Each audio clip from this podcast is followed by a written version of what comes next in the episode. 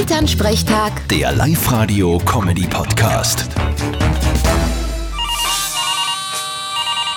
Hallo Mama, Grüß dich, Martin. Na, das war was am Wochenende bei den Sonnenweinsfeier. waren ein paar Leute da? Ein paar Unmengen. Wir haben gar nicht mehr gewusst, wo wir's hindern. Na, solange es keine Vorfälle gegeben hat, passt's ja. Nein, waren eh alle halbwegs brav. Es waren halt nur gestern Vormittag ein paar kleine Schreckmomente dabei. Gestern? Wieso das? Na, stell dir vor, da sind ein paar abgängige Leute auftaucht. Einer hat ins Hausstall geschlafen, zwei sind am Heibum gelegen und nur einer, das war das Ärgste, der ist im Hirnerstrahl munter geworden. Zwischen die Händeln. Das war quasi der Gokkola. ja, sozusagen. Ja, aber wir haben das eh alles fotografiert, damit die Bilder der Nachwelt erhalten bleiben. Ma, ihr seid's gemein. Ah, Geh, tu dich nicht ab.